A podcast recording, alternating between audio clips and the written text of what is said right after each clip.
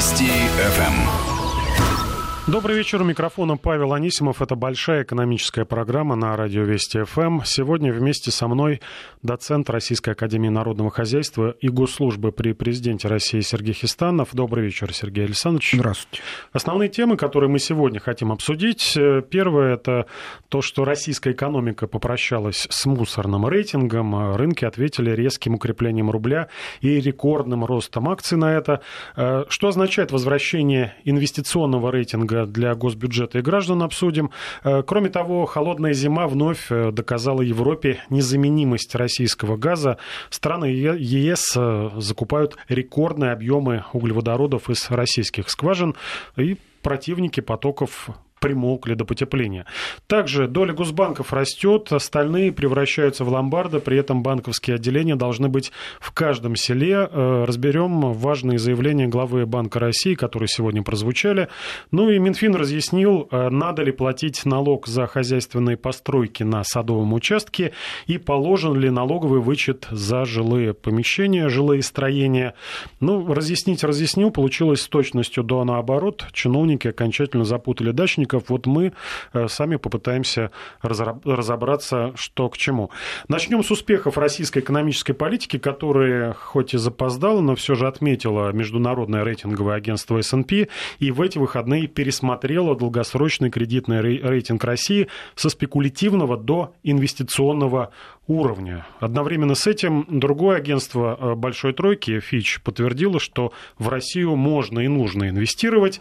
Э, первым на решение отреагировал рубль. Сегодня он дорожал к доллару на процент до 55 рублей 80 копеек. Э, в союзниках российской валюты были не только рейтинги, но и нефть. Баррель стоит дороже 67 долларов.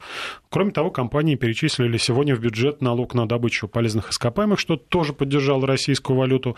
В целом, позитивные новости, и видим мы, что и рубль отреагировал, в том числе на этот позитив, своим позитивом. Сейчас 55,95 столько на электронной сессии дают за единицу американской э, валюты. Но вот, э, Сергей Александрович, некоторые аналитики вновь заговорили о том, что 55 рублей за доллар – это тот предел, э, ниже которого доллар не упадет, естественно, рубль не укрепится, потому что дальнейшее укрепление национальной валюты, оно серьезно бьет по экспортерам, что э, понятно, меньше от валютной выручки они получают в рублях.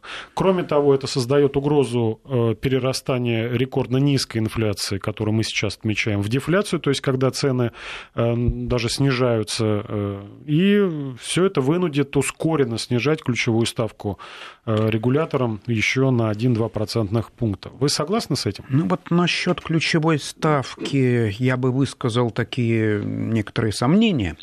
А вот э, кроме ключевой ставки у Центрального банка есть и другие инструменты. И я думаю, что, скорее всего, не знаю, это, может быть, сделает Центральный банк, а может быть, это сделает и Минфин, у которого тоже есть э, э, резервный фонд, которым он управляет, фонд национального благосостояния. Скорее всего, они просто закупят валюту для пополнения резервов, что, э, в общем-то, притормозит дальнейшее укрепление рубля. Потому что нынешний уровень, он, конечно, радует людей, которые хотят купить там какой-то импортный товар, вот, но совсем не радует экспортеров. А все-таки стоит помнить, что экспортеры очень важны для нашего бюджета, они вносят весомую лепту. Вот. Э, поэтому, скорее всего, действительно, вот тот э, уровень, который сейчас достигнут рублем, вряд ли мы увидим там заметное укрепление рубля уже от этих уровней. А сама по себе реакция и, руб, и рубля, и российского фондового рынка. Да, сегодня новые рекорды были поставлены. Да, новый рекорд, абсолютный рекорд, кстати говоря. Вот, она абсолютно типична э, для э, позитивной новости. Вот когда выходит позитивная новость, вот, довольно резко рынки на это реагируют.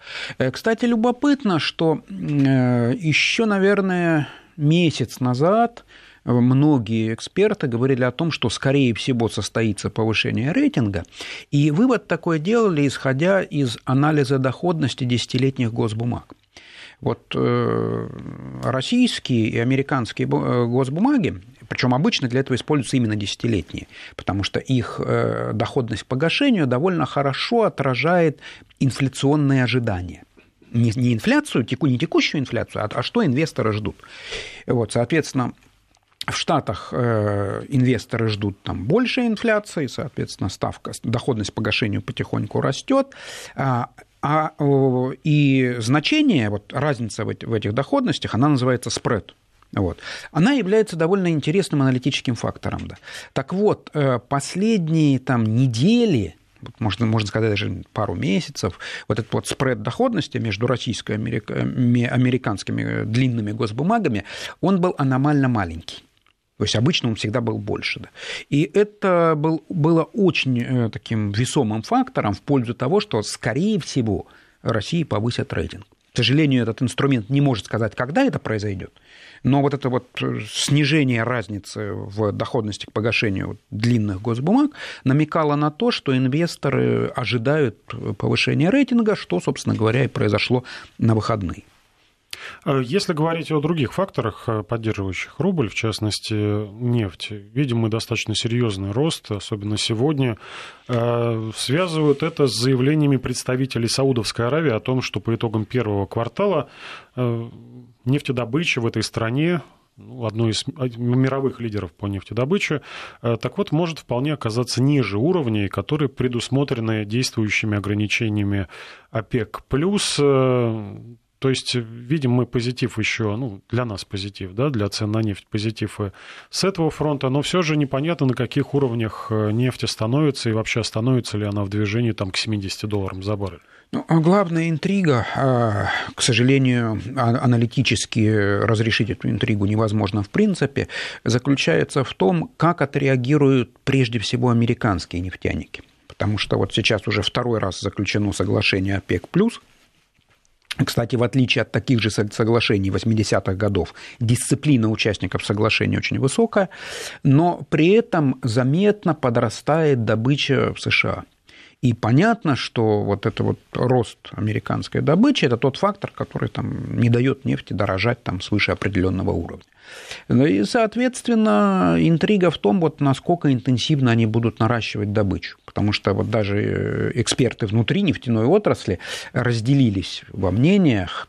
Часть считает, что э, потенциал для роста добычи в США еще есть, а часть, наоборот, считает, что значительного потенциала, заметного, да, который мог бы повлиять на баланс спроса и предложения, в общем-то, уже и нет. Да что участки с хорошей геологией разработаны, там дополнительных участков, скорее всего, не будет, либо их будет не очень много. Вот, поэтому вот такая борьба мнений. И, соответственно, именно динамика американской добычи и покажет, вот пойдем мы где-то в район 70 долларов за баррель, или же начнем какой-то дрейф в обратную сторону. В любом случае, можно довольно уверенно констатировать, что нефтяной рынок приближается к какому-то балансу, ну, а где уж этот баланс будет достигнут, вот при какой непосредственно цене, к сожалению, с высокой точностью спрогнозировать невозможно. Ну, еще событие одно на этой неделе. Э, в среду выступает новый глава Федрезерва США, и на этом фоне слабеет доллар, соответственно, на этом фоне дорожает рубль, дорожает нефть, и э, ждут, что же скажет э, господин Пауэлл, э, не станет ли он каким-то новым черным лебедем для рынков? Дело в том, что вот э, новый глава ФРС э, очень необычен. Вот вообще ФРС организация очень консервативная, каких-то революций там не было очень давно. Как правило, главой ФРС назначали академического ученого, с опытом работы э, э, в инвестиционных компаниях. Поэтому вот новый глава ФРС, конечно, сильно отличается от предыдущих, что само по себе создает интригу. Но, опять-таки, американцы большие любители стратегии сдержек и противовесов. Вот и политическая система США – это во многом система сдержек и противовесов, где мощь там, одного органа власти уравновешивается ничуть не меньшей мощностью там, другого органа власти, который часто занимает там, противоположную позицию. И поэтому, э, скорее всего, совет директоров ФРС, вот, если вдруг там новый глава будет принимать какие-то экстравагантные, странные или, может быть, даже опасные, по мнению других членов Совета директоров, решения, то, скорее всего, они смогут так или иначе вот, сдержать его активность. Вот, поэтому каких-то уж совсем больших опасений нет. Но, тем не менее, это новинка. Вот и прошлый глава ФРС прогресс. Это был вот первый случай в истории, когда женщина стала главой, да. Но, тем не менее, женщина академический ученый с э, не одним десятилетием опыта работы. А вот новый глава, конечно, в этом плане сильно отличается от предыдущих, что добавит интриги. Вот единственное, что внушает оптимизм, что пресловутые издержки и противовесы эту интригу как, ну, ограничат какими-то разумными рамками. Но вернемся к рейтингу России. Он повышен впервые, я посмотрел, за 9 лет с 2009 года и выбрался из мусорного уровня, где пребывал э, с 2015 года, когда э, рухнули цены на нефть и были санкции западные против России введены. Глава Минэкономразвития Максим Орешкин решение S&P считает запоздалой реакцией на успехи российской экономической политики. Это и плавающий валютный курс, и инфляционное таргетирование, и новое бюджетное правило. Все это способствует значительному снижению зависимости российской экономики от конъюнктуры нефтяных цен так считает господин Орешкин. В свою очередь, глава Минфина Антон Силанов назвал решение агентства вполне логичным и ожидаемым.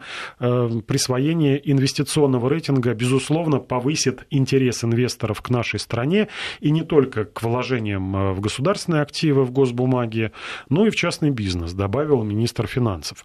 Сергей Александрович, действительно, повышение рейтинга до инвестиционного уровня вот настолько э, поднимет ажиотацию вокруг российских активов, что к нам буквально потекут миллиарды долларов, э, которые до этого ну, не вкладывали в силу того, что не было у нас инвестиционного рейтинга. Или это ну, техническая формальность, которую вот сегодня отыграли рубль и рынки, и завтра про это забудут? Э, это все-таки гораздо ближе к технической формальности. То есть министр абсолютно прав э, в том разрезе, что это действительно позитив. И мы видели, как рынок э, фондовый отреагировал, как рынок валютный отреагировал, рубль укрепился, акции выросли. Это классическое, вот просто в рамочку вставлять и студентам показывать реализация позитива. Все прекрасно. Но э, важно помнить, что э, мировых рейтинговых агентств, их три, так называемая большая тройка. И вот два из трех, соответственно, присвоили нам инвестиционный рейтинг, а одно пока сохраняет, соответственно, мусорный. Причем любопытно, что вот э, то агентство, которое пока еще не подняло рейтинг, Moody's, да, оно всегда имело особое мнение что вот э, даже тогда, когда другие агентства там, нам рейтинг понижали, был случай, когда оно взяло и повысило. Поэтому вот, э, вот если и вслед за двумя и третье агентство э, присвоит инвестиционный рейтинг, вот это вот действительно тогда можно будет ждать ну, как минимум какого-то притока капитала. Да. Пока же это локальный позитив, реакция рынков в основном все-таки психологическая. И, судя по динамике доходности облигаций, да, рынок этого ждал. То есть это большой неожиданностью для рынка не случилось.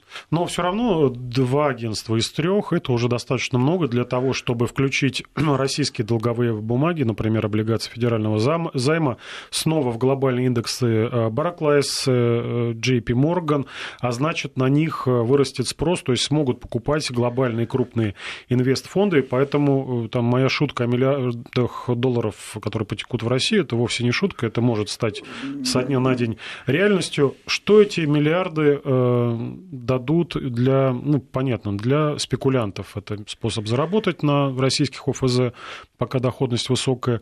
Для нашего госбюджета эти миллиарды инвестиционные, для граждан, что это означает? Как ни странно, не слишком много. Вот. Вообще, с точки зрения финансов, э, сейчас российская финансовая система вполне обеспечена собственной ликвидностью. И, кстати говоря, есть очень простой индикатор, вот наши слушатели могут даже вот без какого-то специального образования легко на этот индикатор э, смотреть. Да. Это ставки по э, вкладам в банках. Только смотреть нужно не короткие, а где-то примерно годичные. Да. Вот. Они продолжают снижаться. Это говорит о том, что денег в российской финансовой системе достаточно что острой потребности вот, вот привлекать капитал из-за рубежа у нас, в общем-то, особо и нет. Поэтому, естественно, повышение рейтинга приведет к какому-то притоку. Вот, естественно, этот приток толкнет вверх рубль, что уже произошло, там толкнет вверх акции. Но кроме изменения курса рубля, ну, вряд ли граждане заметят как, какие-то другие эффекты. Потому что, еще раз повторюсь, что наша финансовая система вполне обеспечена собственными ресурсами, плане ликвидности, да, вот, какой-то жесткой потребности там привлекать из-за рубежа особенно и нету, вот, ну, а раз так, то и ждать каких-то сильных подвижек не стоит. Но еще раз подчеркну, тем не менее, это никак не умаляет позитивность этого решения. И, кстати, интересно, что Интересна еще и мотивационная часть. То есть вот когда э, агентство повышают... То почему они, да, решили да, повысить? Почему? На мой взгляд, э, было достаточно э, ну, странное объяснение, поскольку именно по этим же причинам э, там, год назад S&P отказалась повышать рейтинг до инвестиционного. Сейчас вновь те же, те же тезисы прозвучали, но в позитивном ключе, и поэтому мы вам повысим рейтинг. Э, я думаю, что самый важный фактор, э, который все-таки сильно отличается от прошлого года, это дефицит федерального бюджета. Вот, дефицит федерального бюджета у нас очень сильно снизился по сравнению с прошлым годом, более чем в два раза, да, и, скорее всего, именно падение дефицита э, подтолкнуло агентство к пересмотру рейтинга. Потому что, еще раз напомню, что означает рейтинг. Да? Это такая своеобразная, в чем-то даже образная оценка вероятности того, что тот или иной экономический субъект, ну, в нашем случае речь идет о стране в целом, э, может не заплатить по своим долговым обязательствам. Чем рейтинг выше, тем такая вероятность ниже и наоборот, соответственно. Вот. И, э, а вот для этого для, для способности обслуживать свой собственный долг, очень важен дефицит бюджета. Он даже важнее, чем уровень экономического роста и так далее. Дефицит бюджета снизился, ну, соответственно, агентство просто не могло не отреагировать. Причем, если нам удастся удерживать такой же низкий дефицит бюджета и в будущем, а это весьма вероятно, да, то не исключено, что и вот единственное агентство, которое еще не успело повысить нам рейтинг, Moody's, что оно тоже со временем это сделает. Ну и последний вопрос по инвестиционным рейтингам. Э, по некоторым подсчетам, за последние два года инвестиции в Россию превысили объем оттока капитала 2014-2015 годов. Речь идет о привлечении 25 миллиардов долларов э, в экономику против э, потерянных 17 миллиардов. Но, как я понимаю, в основном это горячий такой капитал, который идет на рынок акций, на рынок облигаций. Повышение инвестиционного, вернее, повышение рейтинга странового до инвестиционного уровня, пусть и самой пока низшей ступени. А, повлечет ли вслед за этим а, деньги, которые будут вкладываться, прямые инвестиции, так называемые, а, в конкретные предприятия, в экономику и так далее? Э, скорее всего, да, но не очень быстро. Э, Все-таки прямые инвестиции радикально отличаются от портфельных, или как иногда в кавычках называют бумажных, э, тем, что это достаточно долгосрочный проект. Вот огромное достоинство любого бумажного актива, будь то акция, будь то облигация, заключается в том, что если у инвестора возникает желание, он легко может из этого актива выйти. Вот, попробуйте выйти из объекта прямых инвестиций. Это иногда заметно больше, чем год. Поэтому, соответственно, инвесторы, которые рассматривают ценные бумаги, они реагируют достаточно быстро – Иногда там несколько часов хватает для того, чтобы они прореагировали. А вот э, те инвесторы, которые рассматривают э, прямые инвестиции, они, как правило, очень неторопливы. Поэтому я думаю, что должно пройти достаточно заметное время, прежде чем вот этот вот э, рост рейтинга материализуется в виде роста прямых инвестиций. Э, слушатели откликнулись на э, успехи российской экономики, политики, экономической политики, скажем так. Ну, все взаимосвязано достаточно тесно. Да? Политика – это сконцентрированная экономика. И задают вопрос, напомню, кстати, контакты 5533 – это смс-портал, плюс 7 903 176 363 – это WhatsApp и Viber. Говорят о крепости рубля и спрашивают, почему у крепости нашего российского рубля нет единицы измерения. В России крепость привыкли измерять в градусах, э, пишет слушатель. Э, для рубля это возможно? Ну, не градусы, может быть, какая-то другая а единица. Когда э, вы произнесли слово крепость, я тут же вспомнил единицу измерения твердости по Роквеллу. Инструментальную сталь ею мерит. Вот. Дело в том, что, в принципе, можно измерить, в кавычках, крепость рубля. Это есть такое понятие, как эластичность. То есть э, как воздействует изменение одного параметра на другой параметр. И в чем-то, как ни странно, рубль действительно стал в кавычках крепче. Но э, что это значит? Он несколько слабее стал реагировать на динамику цен на нефть. Вот были времена, когда допустим, процент укреп... Э, роста цен на нефть, процент укрепления рубля. И то же самое, соответственно, в случае ослабления.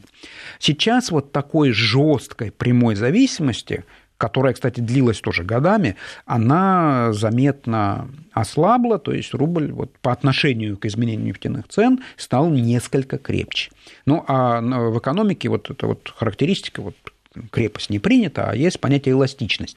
То есть, когда э, маленькие изменения вызывают малые изменения, это называется эластичный рынок, и наоборот, когда маленькое изменение вызывает очень большие скачки чего-либо, это называется неэластичный. Но у нас как-то вот к курсу привязан, да, крепкий рубль, значит, курс там в районе 30-40, ну, сейчас по нынешним реалиям там 55 долларов за баррель, слабый рубль, вспоминая события нескольких лет давности, это 80-90 рублей за доллар. Ну, все-таки вот в каких-то таких градациях возможно определение крепости рубля? Ну, только, только условно только условно. К тому же, э, вообще валютный курс, вот как объект изучения, вот несмотря на то, что на бытовом уровне это воспринимается как что-то простое, но теорий э, вообще образования валютного курса очень много.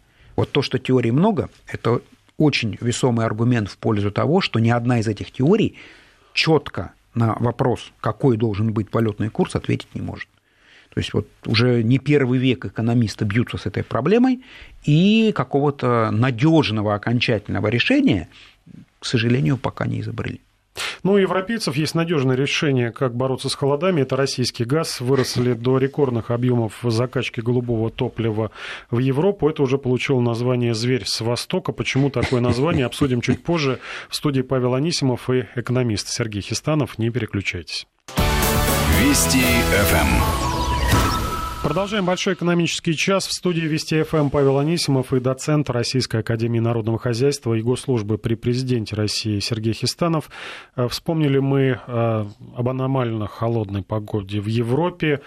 Назвали ее уже неофициально э, вот этот мощный циклон, антициклон, который принес морозы. Назвали Москва-Париж неофициальное название, это во Франции, э, назвали «Зверь с Востока», но так или иначе все пеняют на Сибирь, якобы оттуда пришел холод э, э, аномальный во Франции, например, до минус 18. Вот во вторник, в среду может опуститься температура в северных регионах. Спасаются только российским газом. Рекордные закачки идут по всем направлениям. Брюссель Бонн, Париж, все качают российский газ как бешеные. Замолчали скептики, которые кричали, что не нужен нам э, Северный поток, и Северный поток-2 тем более не нужен. Сейчас Северный поток загружен на пределе, работает. Э, идет э, часть газа по, через территорию Украины, дополнительно, о чем Украина, естественно, заявила, о незаменимости своей разваливающейся газотранспортной системы. Так или иначе, видим мы, да, что сейчас нет альтернативы, по крайней мере, пока есть холода, нет альтернативы для российского российского природного газа, который гораздо дешевле всех остальных аналогов. Э, в обозримом будущем появится ли альтернатива, Сергей Александрович? По крайней мере, в ближайшие годы там, год, два, три, даже теоретически появиться не может. Ну, а в дальнем будущем, опять-таки, о дальнем будущем можно рассуждать только предположительно, да, возможно, в какой-то части Европа сможет обеспечить свои потребности в газе э, с помощью сжиженного природного газа. Но произойдет ли это и когда это произойдет, пока рассуждать достаточно рано. Пока российский газ э, устойчиво э, держит долю рынка около трети, Европе... Э, поставок в Европу, да, причем в холодную погоду его доля даже возрастает. И интересно заметить, что в Европе как раз природный газ в основном используется не для получения электроэнергии, вот у нас, допустим, в европейской части России, ну, наверное, большая часть ТЭЦ работает э, на природном газе. Даже те, которые изначально строились под уголь, как правило, там в 80-е, в 70-е годы конвертировались в газовые станции. Вот. А вот в Европе э, сохраняются угольные станции, причем в Германии, в Польше их достаточно много, да. А вот газ как раз э, топливо, которое предназначено для оперативного реагирования на, в том числе, погодные аномалии. Вот. Э, поэтому мне кажется, что в ближнем будущем, там, российского газа просто нет никакой альтернативы. Ну, а дальнее будущее сейчас анализировать просто преждевременно. Но сейчас Поскольку... мы видим те самые ценовые качели, которых, э, о которых молчат сторонники диверсификации поставок газа в Европу. Ценовые качели на рынке, на спотовом рынке, то есть, ну, пришел и купил, цены подскочили на морозах европейских на 30%. Это, Это еще мало. Вот э, в США... «Газпром» поставляет по, по долгосрочным контрактам по фиксированной цене, которая привязана к нефтяному баррелю, гораздо выгоднее. Но все равно у нас, Это... как потеплеет, появляются крики оттуда, с запада, давайте э, все-таки Это особенности рынков. Э, на самом деле сравнивать вот эти вот две системы ценообразования, привязку к нефтяному эквиваленту, как традиционно поставляется большая часть газа «Газпрома», кстати говоря, не вся, э, «Газпром» экспериментирует со спотовыми поставками тоже. Вот, там не очень большие объемы, но уже, наверное, не первую пятилетку такие эксперименты идутся. Вот, нарабатывается опыт и так далее. А, а есть страны, вот прежде всего это США, где, наоборот, доминируют спотовые поставки. Вот вы назвали там рост на 30%, ну, по американским рынкам это очень немного. Там в период аномальных, правда, холодов, которые длились там несколько дней, рост рост достигал трех раз. То есть не 30%, а 200%. Ну, самые холода еще впереди, Сергей вот. Но другой вопрос, что как только холода спали, они держались несколько дней, цена тут же нормализовалась. Поэтому, если речь идет о там, приросте месячного счета, допустим, за газ, он был совсем небольшой. Да. Хотя в моменте вот, спотовый рынок действительно реагирует резко, ну, так уж он устроен. Вот, э, он как раз э, реагирует себя так, как примерно реагируют ценные бумаги. Да. То есть быстрая реакция на какие-то события. Но точно так же и в обратную сторону падает быстро. Но все равно в очередной раз спасаем Европу от замерзания, и это приятно. А, Перейдем э, к нашим внутрироссийским темам, э, к банковской тематике. Доля банков с госучастием в российской банковской системе выросла до 66,2% из-за санации. Э, но ЦБ не будет останавливать зачистку банковского сектора из-за опасений роста доли госбанков. При этом регулятор будет стараться быстрее выводить на рынок санированные банки. Такие заявления сделала сегодня председатель ЦБ Эльвира Набиулина. Э, по ее словам, э, вот такое изменение, две трети да, практически э, доли банков с госучастием, это не кардинальное и не системное. К этому страна к, этому же в стране, э, к тому же, прошу прощения, в стране доля государства банковская система была изначально высокая. Это, ну, сказала, что историческое наследие так исторически э, сложилось. Плюс распространенная привычка граждан доверять свои деньги банкам э, с госсобственностью. Напомню, это были, выступала Эльвира Сахибзадовна в Совете Федерации и отвечала на упреки сенаторов, что слишком выросла доля Э, банков с госучастием. Это мешает конкуренции. Конкуренции нет, это тормозит э, кредитование бизнеса, тормозит развитие экономики. Ну, вот так ответила Эльвира э, Сахибзадовна. На ваш взгляд, разложила все по полочкам? Давайте начнем с конца, вот с последнего тезиса, да. вот, относительно конкуренции.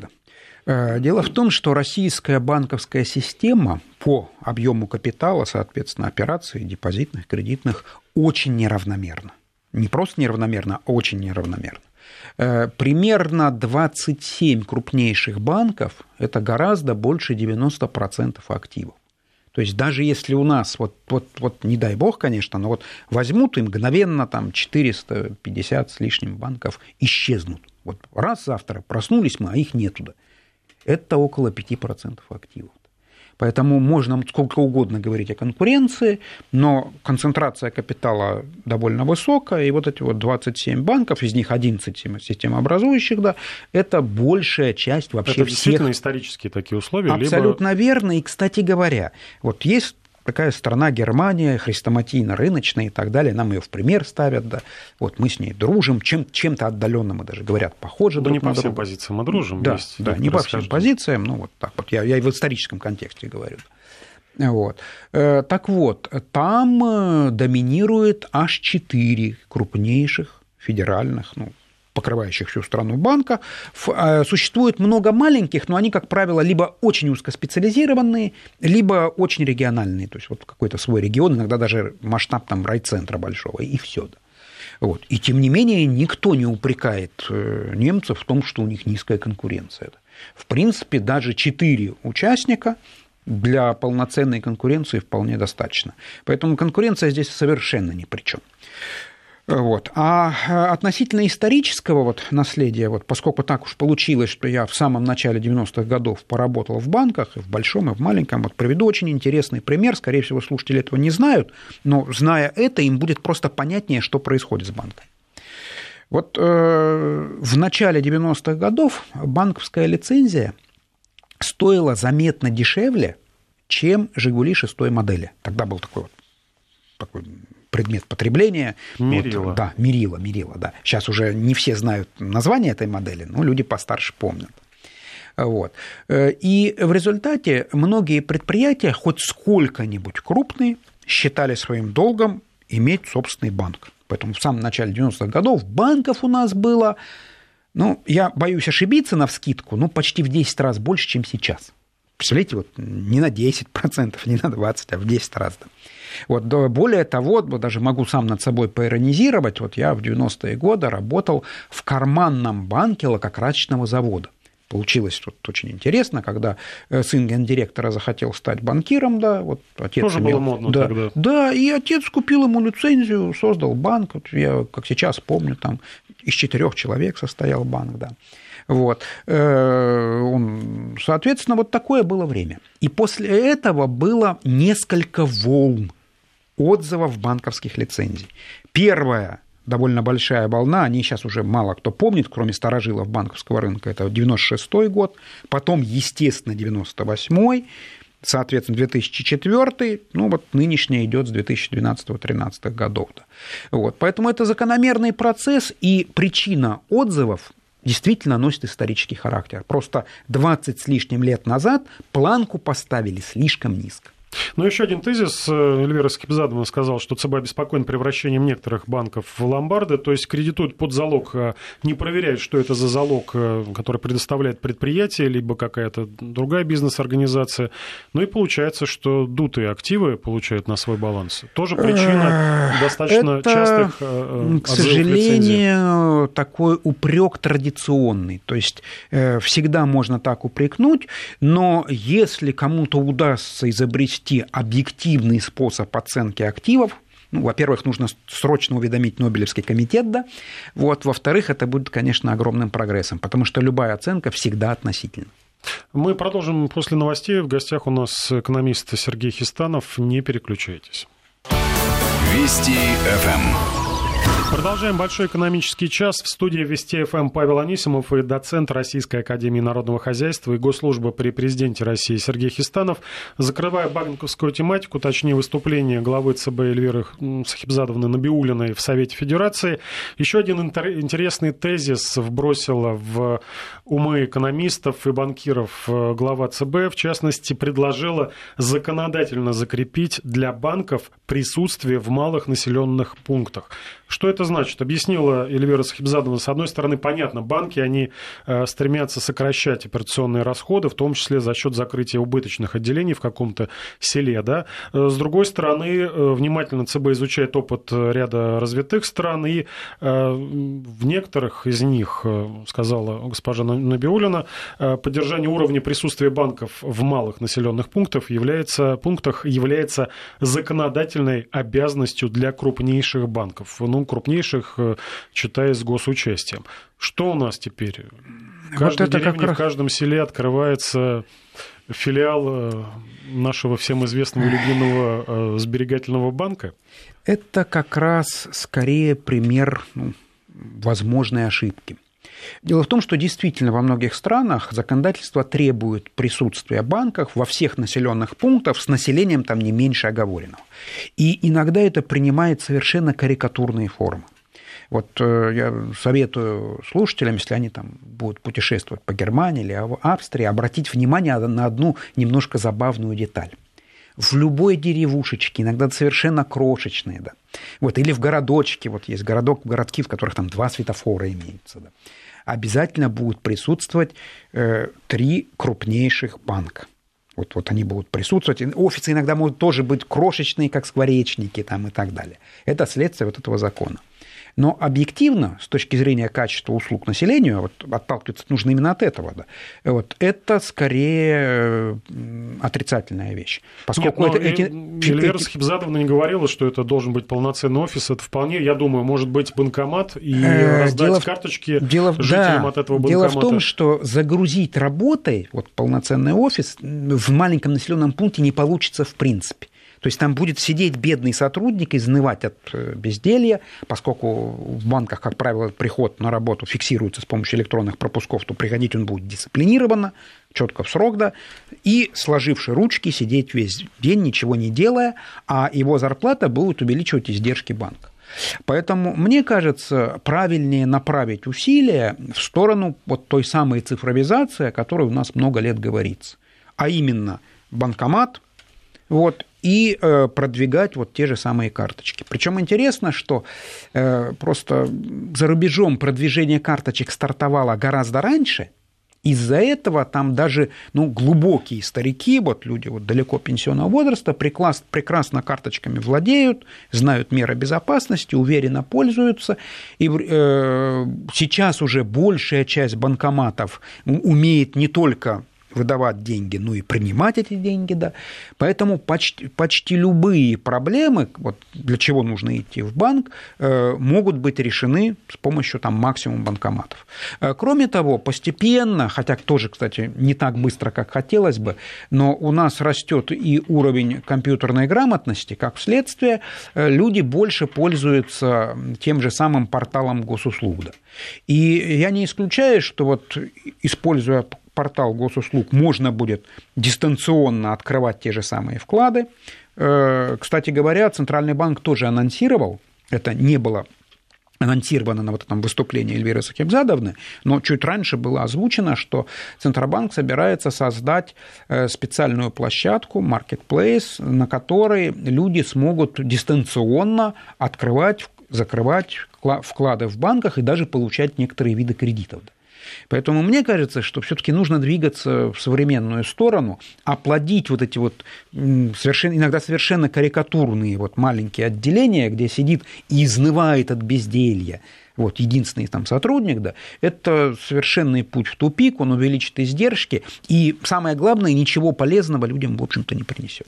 Ну, посмотрим, что ответят законодатели на инициативу главы Центробанка. Я думаю, ждать останется нам совсем мало времени.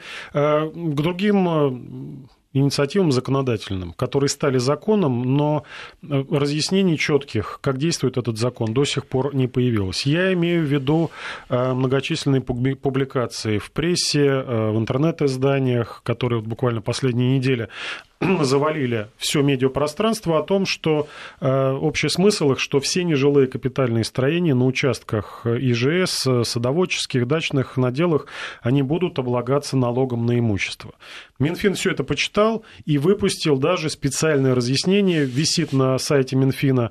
Э, главный смысл новый налог на такую недвижимость вводить не планируют. Тут ключевое слово «новый», то есть будем собирать по-старому. Как по-старому, если э, скажем так, э, э, строение, вот цитирую дословно, неразрывно связано с землей, то с него будем брать налог на недвижимость. Что значит неразрывно связано? Значит, какой-то фундамент, и передвинуть его без ущерба э, для строения невозможно. Э, подразумевается, что все остальное, ну, теплицы, может быть, какие-то хозблоки на столбиках, которые можно вчетвером взять и перенести, они не будут считаться хозяйственными э, постройками, то есть с них возможно, да, Федеральная налоговая служба не будет ничего начислять. Второе важное разъяснение, которое сделал Минфин и и вполне очевидное разъяснение, что если строение не зарегистрировано в Росреестре, то и налог на него начисляться не будут. Ну, тезисы понятны, не первый раз они обсуждаются, но опять э, э, вот туман не рассеялся по поводу того, э, что такое нежилое, там, нежилая хозпостройка, с которой будут брать налог, что такое нежилая хозпостройка, с которой не будут брать налог. Прояснение в разъяснении Минфина так и не появилось. У меня общий вопрос. Вот почему так сложно чиновникам э, удается вот такая пальчиковая гимнастика, вот определить, э, что это стол, на нем сидят, что это стол, за ним едят, что вот это называется баней, мы с нее будем брать налог, это хозблок, похоже на баню там, с какой-то маленькой печкой, мы с него не будем брать налог. Почему такая путин, путаница, путаница вновь э, перед э, окончанием э, налогового, подачи налоговой декларации и так далее? Почему нельзя все разграничить, чтобы было четко и понятно? Есть такая немножко ехидная поговорка, что неизбежно две вещи – смерть и налоги. Вот. К сожалению, любой законотворческий процесс непрост. То есть вот мало придумать какой-то закон, очень важно, а на практике, наверное, даже еще более важно, чем, собственно, изобретение какого-то закона, это разработка подзаконных актов, которые регулируют, как этот закон работает. Вот. И здесь, конечно, нашим законодателям есть чему поучиться у законодателей других стран. Вот. Э, у нас налоговые вот, новации происходят постоянно. Вот просто, наверное, года нет, чтобы что-то не поменялось. Вот любопытно, э, любопытно, но опять-таки в такой стране, как Германия, э, вот налог на прибыль юридических лиц, угадайте, в каком году был введен? Я думаю, еще в XIX веке, скорее всего. Да, это, естественно, XIX век, 1873 год. Подумайте, вот сколько бурь пронеслось по Европе, да, Первая мировая война, Вторая мировая война, разруха, восстановление там и так далее. А налог как приняли при Кайзере, я забыл, по-моему, Вильгельме Первом, да, в 871 году, так он до сих пор действует из 19 в 21 век. Вот это вот, э, пожалуй, позитивный пример. Вот. Вообще, одна из рекомендаций давным-давно Всемирный банк изучал нашу налоговую систему и давал рекомендации, вот что желательно сделать, чтобы было полезнее для экономики. И там предлагали само количество налогов заметно сократить. То есть многие люди, и, в общем-то, и не против было заплатить тот или иной налог, но вот этот ужас с подачей деклараций, сложных бумаг, которые вот просто смотришь и заполнить их непонятно как – вот, э, вот эта вот рекомендация, как говорится, да в уши бы нашим законодателям, да, вот, э, чтобы они упростили, это сняло бы многие-многие-многие вопросы. Ну, да, а пока единственный путь, землей, это... да, единственный путь – это идти в налоговую, писать запросы, вот, получать какие-то разъяснения, и это нелегко, не просто и не быстро. Да, но еще большего тумана в этой сфере налоговых вычетов уже Минфин навел. Он в этом же разъяснении э, сказал, что возможность вычета, налоговый вычет – это получить деньги 13% за э, купленный либо построенный дом. Э, так вот, Минфин сказал, что возможность вычета относится к жилым домам, но не распространяется на жилые строения, которые на дачных садовых участках были построены. Разница между ними определяются, можно зарегистрироваться или нельзя зарегистрироваться. Если можно зарегистрироваться, значит, жилой дом, значит, положен налоговый вычет. Но э, не учли, что совсем недавно Конституционный суд уже высказался о регистрации граждан в дачных домах и садоводческих товариществах, то есть там тоже можно регистрироваться. В общем, полная путаница. Просим Минфин, Федеральную налоговую службу более точно формулировать, за что мы платим, за что не платим налоги. Благодарю нашего эксперта. В гостях у нас был доцент Российской Академии Народного Хозяйства и Госслужбы при президенте России Сергей Хистанов и я, Павел Анисимов. Прощаемся с вами. До свидания. До свидания.